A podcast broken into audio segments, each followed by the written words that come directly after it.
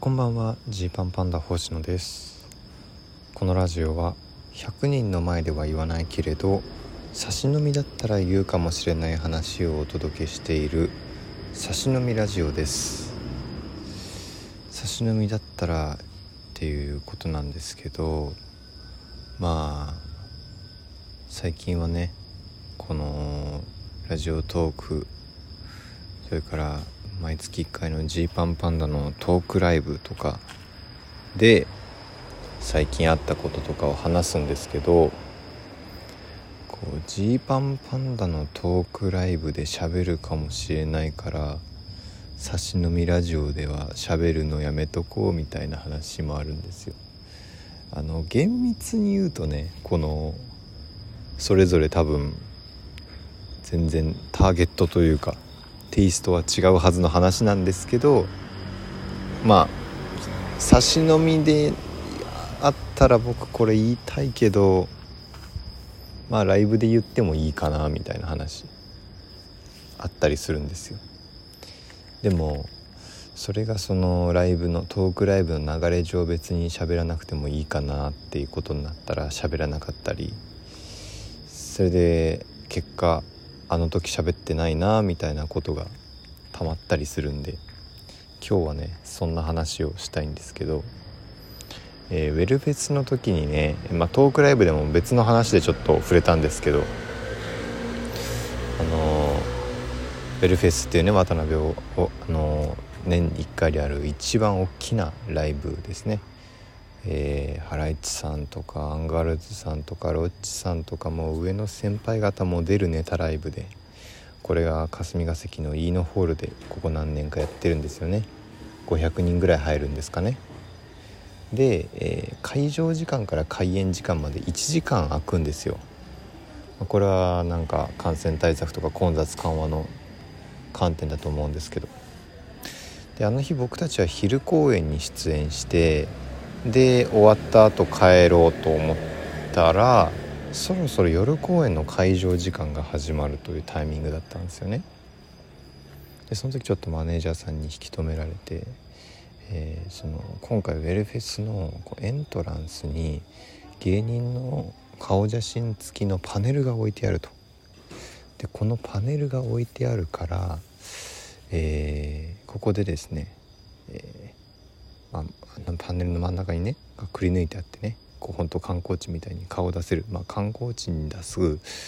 えー、観光地で出す顔の面積に比べたら相当な面積の穴が開いていてまあ何人かとでも一緒に撮れるしみたいな感じになってるんですよね。でただそれだけボードが出ててもなかなかみんなそこで写真撮りにくいんで他の人の目もあるしと。いうことでこう若手芸人が率先して写真撮りませんかって宣伝をしていると。で昼の部もそういう風に宣伝してたんで夜の部の会場時間ジーパンバンドお願いできませんかっていう風にマネージャーさんに言われてまあ別にその後仕事もなかったんでじゃあじゃあやりますかっていうことで、まあ、やったんですよね。でまあこの一応芸人ですから若手芸人ですからこう僕たちとも一緒に撮れますよっていう宣伝文句で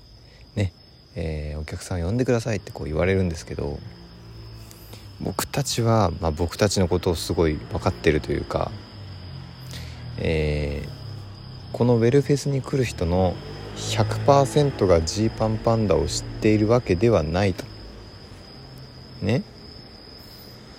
もっと上の方を見に来て上の人がネタやるってハライチさんがネタやるっていうから来て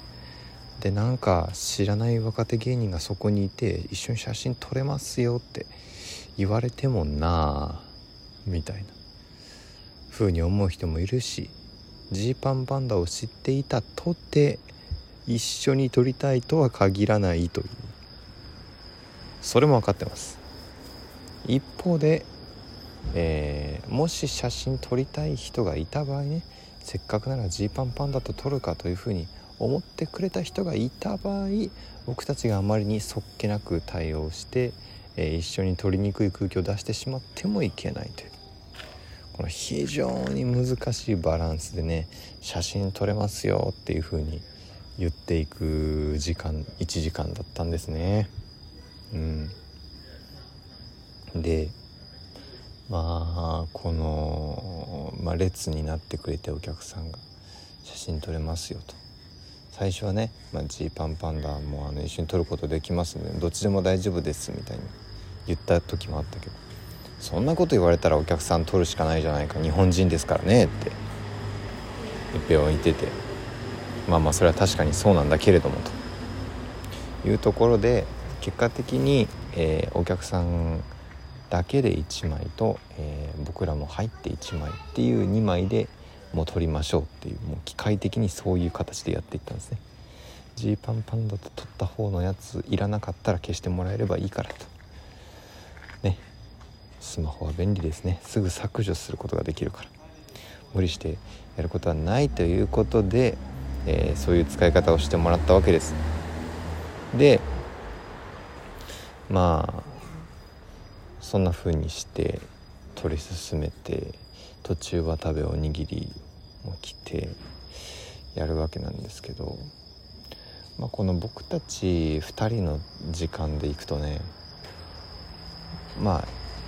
これ難しいんですけどこれ楽屋挨拶とかだったら割と僕が先陣を切っていくんですよ。先輩の楽屋挨拶とだったら僕が先に「あすいませんご挨拶よろしいでしょうか」とこう「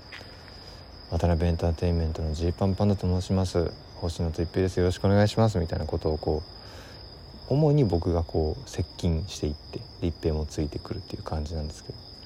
こういうね何だろう。対対お客さんとかになった時、まあ、僕がちょっと恐縮しすぎちゃうっていうのもあるんですけど割と一平がこうあの先陣を切るんですね。でその「写真撮ることできます」みたいな「また来年も来てください」みたいなことをねこう言うんですけどこのねこの絶妙なトーンですね。一平の持つ絶妙なトーン。えー、なんか何回かあったんですけどお客さんがこう来て写真撮ろうかなと思って、えー、近づいてきたタイミングで「こちらで撮ることができます」っていうその絶妙なトーンとボリューム。これでお客さんがビクってこう「あびっくりした」っていうかすごい急に大きい声出されたっていう感じになったりっていうところがまあ、まあ、一平はあるので、まあ、それもね特色として、えー、味わっていただければと思うんですけれども、逆に言うと僕たちを知ってる人はあ本当に一平さんは一平さんだねと思ってくれたと思うんですけれどもあのー、そんな感じで「写真撮ってください」ってこうわーって言っててでまあそれはまあちょっと僕も助かるところは正直あって。なかなか僕はそんな思い切っていけないなって。撮りたい人いたらどうですかぐらいだなっていういう感じで思ってて。で渡部が来て。で渡部が明るいんでいつものトーンで「どうぞ写真撮りましょう」みたいな。ってなるといっぺんもそれに負けじた写真撮りましょうってこう強い敵と出会ったことによってパワーが上がっていくっていうような感じで結構ねこう声量が上がっていったんですよね。で開演5分前ぐらいになったのかな。前説も始まるぐらいのタイミングで。だんだんお客さんももう着席し始めて、まあ、もう大体誘導も終わってぐらいになってきてパラパラしかお客さんが写真撮らないようになってきて。そしたらあの渡辺エンターテインメントのね社長が通りかかりました。社長だみたいな。社長ずっとなんか5分ぐらい見てたみたいですね。僕らの感じを奥の方でずっと見てたみたいで。で近づいてきて。でしたら社長もなんか社長もなんかあのパネルの前でピースみたいな「やったやった撮りましょう」みたいな、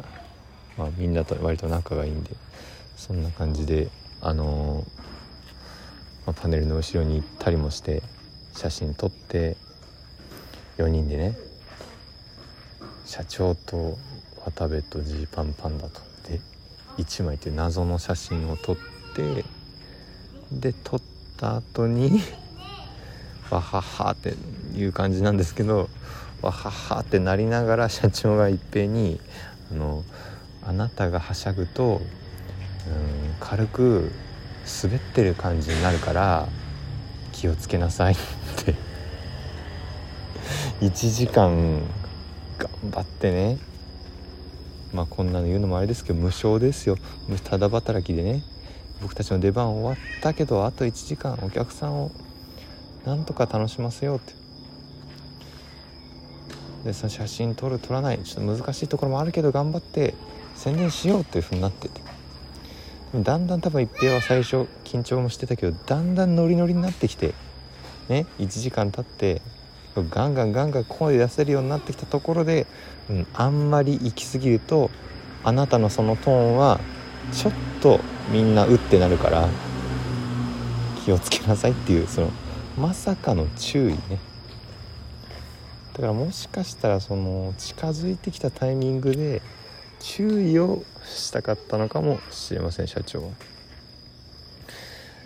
それでもちょっとさすがにいきなり言うのはっていうことでこう一回ね写真撮るというこう和ませがあってあっての注意だったのかなって悪気はないんだけどねっていう。一平らしさと、えー、そのなんか切なさの詰まった1時間だったなとその時思ったという話を、まあ、トークライブではしなかったんですけど差し飲みでもしたかったかなっていう感じです。公園にぎわってますね今日。公園にぎわってる。ああとそうだ。最後に10月2日のお昼12時に告知と同時に発売です。よろしくお願いします。